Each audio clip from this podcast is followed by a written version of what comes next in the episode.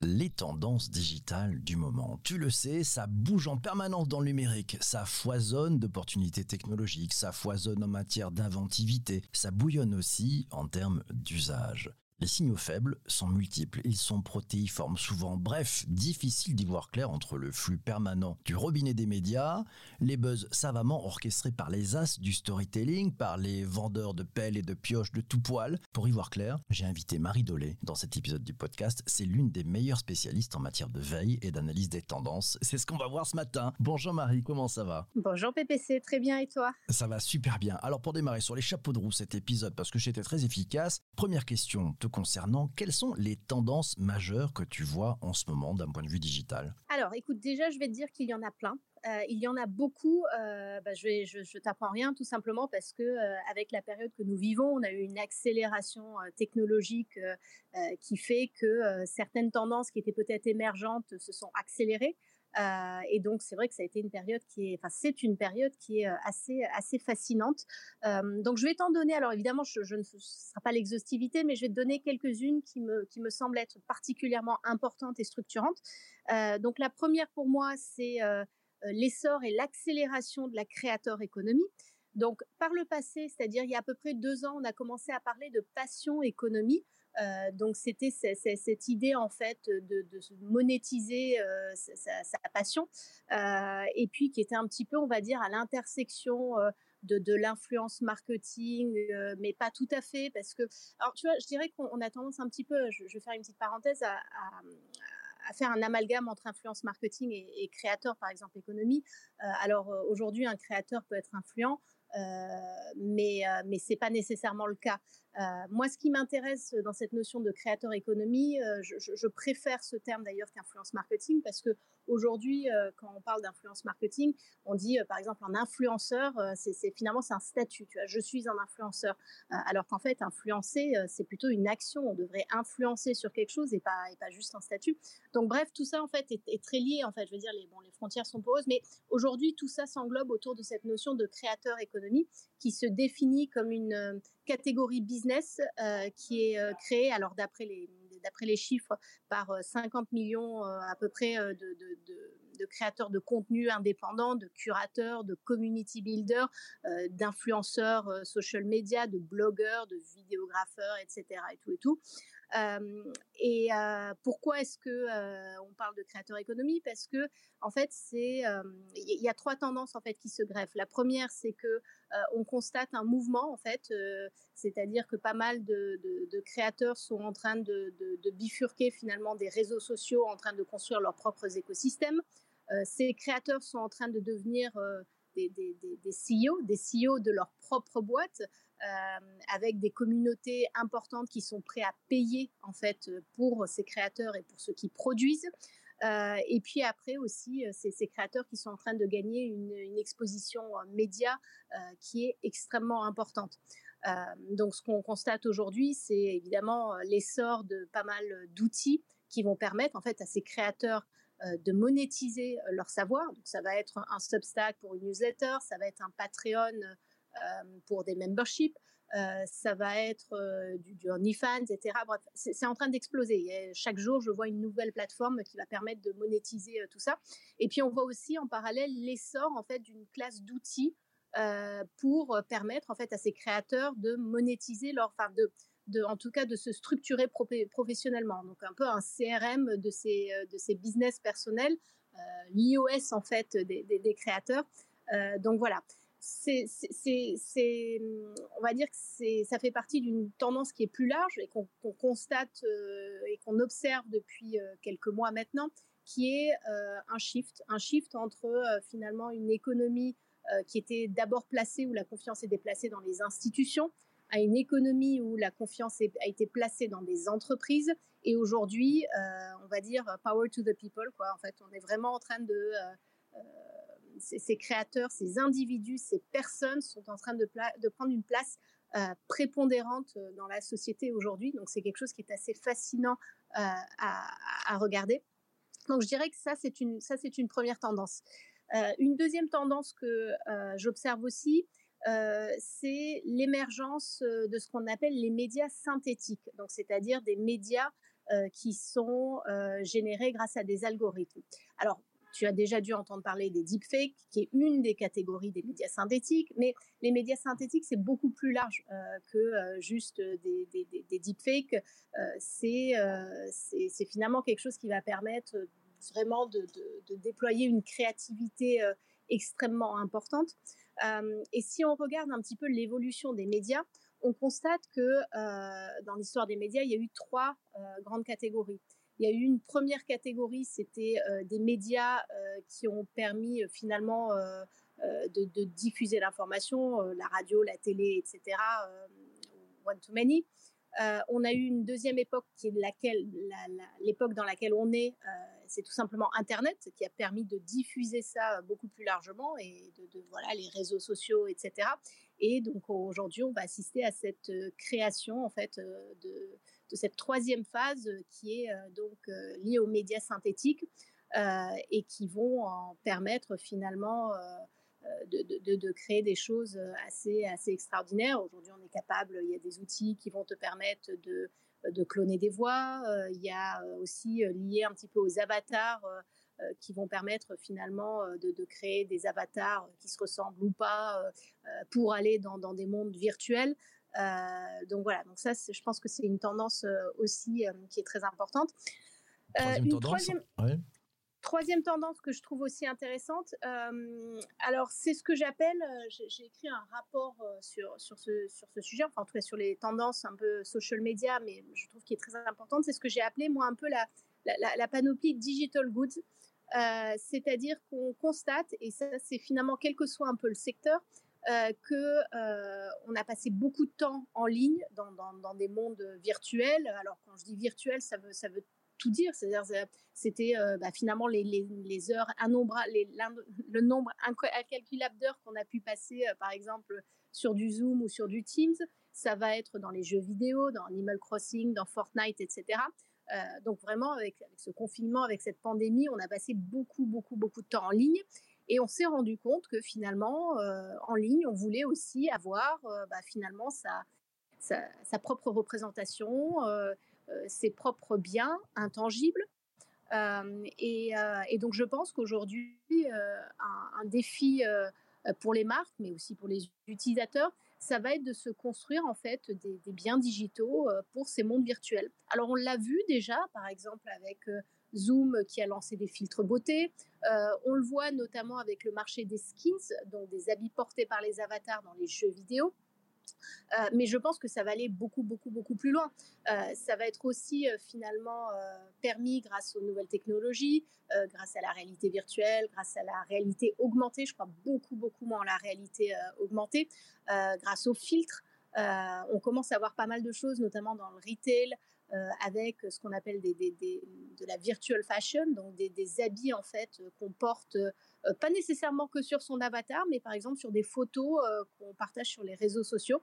Alors ça, peut paraître un peu bizarre, mais comment ça, des habits virtuels sur des photos perso? Euh, Alors en fait, il y a des outils aujourd'hui, enfin il y a des sociétés comme The Fabricon, comme Dematerialize, etc., qui permettent en fait de créer des, des, habits virtuels et qui les vendent alors ça peut aller de, 15 dollars à 100, 100, 200, 300, etc.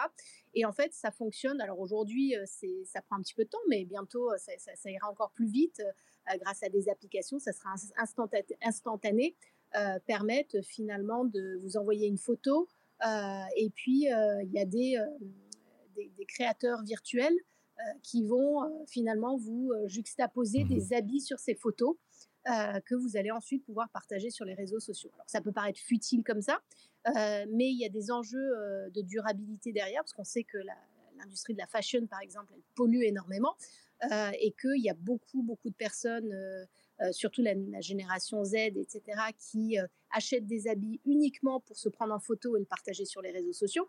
Donc là, par exemple, ça permettrait finalement de, de, limiter un petit peu ces usages peut-être un peu nocif, euh, en tout cas pour la planète. Euh, donc, donc, voilà, il y a, pas, mal de, mhm. pas mal de choses là-dessus qui sont, qui sont assez intéressantes. et puis peut-être une, on va dire une dernière tendance que je trouve assez intéressante, c'est que on parle beaucoup de la crise sanitaire, mais je pense que derrière cette crise sanitaire, il y a une, il y a une crise peut-être plus importante et peut-être plus dramatique encore qui nous attend, qui est une crise, on va dire, psychologique, mentale. et je trouve ça assez fascinant parce qu'on voit beaucoup, beaucoup de choses. alors, on, a vu des montées, des, levées de fonds assez extraordinaires d'acteurs euh, Headspace, Calm, etc., des applications de méditation. Mais moi, je pense que euh, cette notion de, well-being, en fait, euh, qu'on a pu finalement déployer via des applications dédiées, je pense qu'aujourd'hui, elle doit être infusée partout. Dans, dans, nos produits, dans nos packaging, sur nos interfaces. et je pense que ça va être quelque chose d'assez intéressant. Alors, je vais te donner quelques exemples concrets euh, pour, rendre ça euh, plus clair. Euh, tu vois, là, il y a par exemple en Chine, il y a Hermès qui a lancé des cours de yoga sur WeChat. Mhm. Alors, c'est un peu curieux parce qu'ils l'ont lancé avec leurs accessoires, donc avec les foulards, etc. mais, mais, voilà, enfin, tu vois, c'est par exemple ben, distiller un petit peu de bien-être pour, pour, adoucir et puis peut-être pour, pour accompagner ces, ces, audiences. Euh, quelques autres exemples que j'ai vus. Euh, alors, il y a une marque comme ça que j'aime bien de, vin euh, en Australie qui, en fait, a échangé sa, son étiquette pour proposer, en fait, un, mandala à colorier, à dessiner, parce que tu vois, c'est anti-stress, etc. Donc, tu, tu picoles un coup et puis bah, tu, tu dessines aussi, ça, ça, t'apaise. Mmh. Il y en a une autre dans, dans le cadre de, son, de sa stratégie d'unboxing euh, qui a utilisé le papier bulle avec des exercices, euh, euh, tu vois, pour, pour anti-stress, quoi, tout simplement. et puis dans la même lignée, l'audio, qui est évidemment, l'audio est une tendance phare, s'infiltre aussi comme, comme, comme moyen de, well-being, quoi, avec on l'a vu avec euh, la musique lofi, euh, l'ASMR, donc euh, c'est ces sons un petit peu étranges mais qui vous font du bien. Donc on le voit notamment pas mal dans, ces vidéos YouTube d'unboxing où ben, on tapote sur le, carton, on fait des petits bruits, etc. C'est en train de devenir un genre qui, explose complètement sur YouTube. Donc cette notion de well-being, même si elle est peut-être pas à premier abord vraiment technologique, euh, je pense qu'elle est très très très importante euh, et qu'elle doit euh, faire partie en fait en tout cas des axes forts des marques cette année et dans les années à venir. Mmh, merci beaucoup Marie. Alors on a, on a vu les tendances majeures, les grands enjeux selon toi sur ces tendances. Euh, tu nous as donné des exemples. Alors donc si je récapitule, hein, il y a la créateur économie et puis ses outils, euh, peut-être le no-code, low-code, les synthétiques médias avec euh, notamment les deepfakes, les digital goods, hein, un défi, voilà, c'est construire ces biens digitaux. Et puis la crise psychologique. Quand, on mélange ces quatre tendances que tu as observées, il y en a plein d'autres, mais c'est celles qui émergent selon toi. Quelles sont les, les perspectives si on mélange tout ça? Qu'est-ce que tu en penses? On va où? Ah, ça c'est une bonne question. Euh, je pense que euh, ça revient à ce que je disais tout à l'heure. Il y a une accélération. Euh, je pense qu'il y a beaucoup beaucoup de test and learn. Je pense qu'on va aussi voir émerger beaucoup de choses bizarres. tu sais, on a on a beaucoup parlé de les personnes excentriques, si tu vois, par, le passé, tout ce qui était un peu weird, bizarre, etc. C'était quelque chose qui, existait par le passé euh, mais qui n'était peut-être pas forcément très visible.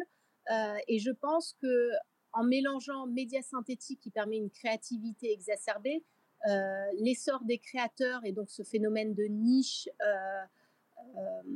et, de communauté derrière et de culte même dans certains cas et, et, un petit peu de well-being, je pense qu'on va voir émerger beaucoup de choses très très bizarres, mais vraiment très bizarres. Alors, je, sais que ça peut paraître bizarre comme ça, euh, mais euh, tu vois, je lisais un article ce week-end euh, sur les NFT. donc, tu sais, c'est bien non fongible.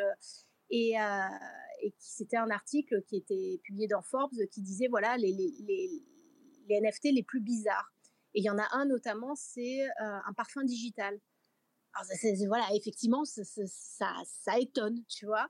Euh, parce que bon, un parfum digital, euh, tu, tu, le sens comment, enfin, tu vois, etc. Et donc là, tu vois, l'idée derrière, c'était un petit peu le côté conceptuel, l'essence, etc. Mmh. Euh, bon, bah, écoute, pourquoi pas. autre point qui est très intéressant, c'est que si tu commences à regarder un petit peu sur Patreon, donc tu sais qu'il y a une, une plateforme qui permet aux créateurs de, de monétiser des, des, subscriptions, enfin plutôt des, via, leur, via leur communauté. Et ben tu vois des choses aussi, on va dire, curieuses, mais qui, qui, arrivent à monétiser. Tu vois, il y a par exemple, il y a un ukulele teacher, enfin un professeur de ukulele, euh, qui génère tous les mois plus de 6000 dollars euh, en euh, donnant des cours en ligne et des sessions live de ukulélé et puis en faisant des je crois que c'est un petit peu de, de, dessin ou des choses comme ça. Je savais que j'avais raté ma vie. J'aurais dû faire prof de ukulélé. Il y, y, a un podcast aussi comme ça qui génère plus de 7000 dollars par mois et en fait qui va décrypter tous les faits paranormaux euh, donc c'est une sorte de muséum euh, du paranormal aux États-Unis, tu vois. Bon, euh, il y en a un autre aussi que je trouve intéressant. Je crois qu'il, alors j'ai pas exactement les chiffres, mais je crois que c'est entre 1000 et 2000 dollars. C'est quelqu'un qui s'appelle Mike R qui crée un podcast qui interprète Jésus dans les temps modernes. Bon, écoute, on, va dire que c'est quand même étonnant, tu vois. C'est vraiment cette notion de niche. Moi, je trouve ça fascinant. C'est-à-dire qu'on monétise des choses on n'a jamais cru, mais c'est toute la beauté d'Internet. Euh, donc, euh, donc voilà. Et puis après, finalement, en mélangeant un peu tout ça, comme tu dis, euh, ce qu'on constate aussi, c'est qu'on est dans une ère aujourd'hui d'infobésité et que on rentre vraiment dans une économie de l'attention. Et je pense que le fait d'être, de, proposer des choses atypiques, bizarres, un peu excentriques, c'est aussi un moyen de gagner cette, cette bataille de l'attention. Donc ça va faire du bien. Effectivement. Et puis on sent bien que ça, va y avoir des matchs plein de créativité, sa voix foisonner. Marie, mille merci. Cet épisode du podcast est maintenant terminé. Toi qui écoutes cet épisode sur ta principale plateforme de balade de fusion, merci d'être arrivé jusqu'ici. Tu as bien fait de t'abonner. Si c'est pas encore fait, c'est facile. Il y a un petit bouton qui te permet de le faire. Si tu veux partager sur tes réseaux sociaux, surtout ne te gêne pas. Je te laisse. On a rendez-vous avec celles et ceux qui sont en direct sur Twitter, sur Twitch et sur YouTube pour discuter et continuer la conversation avec Marie. À très bientôt. Merci à toi. Ciao, ciao.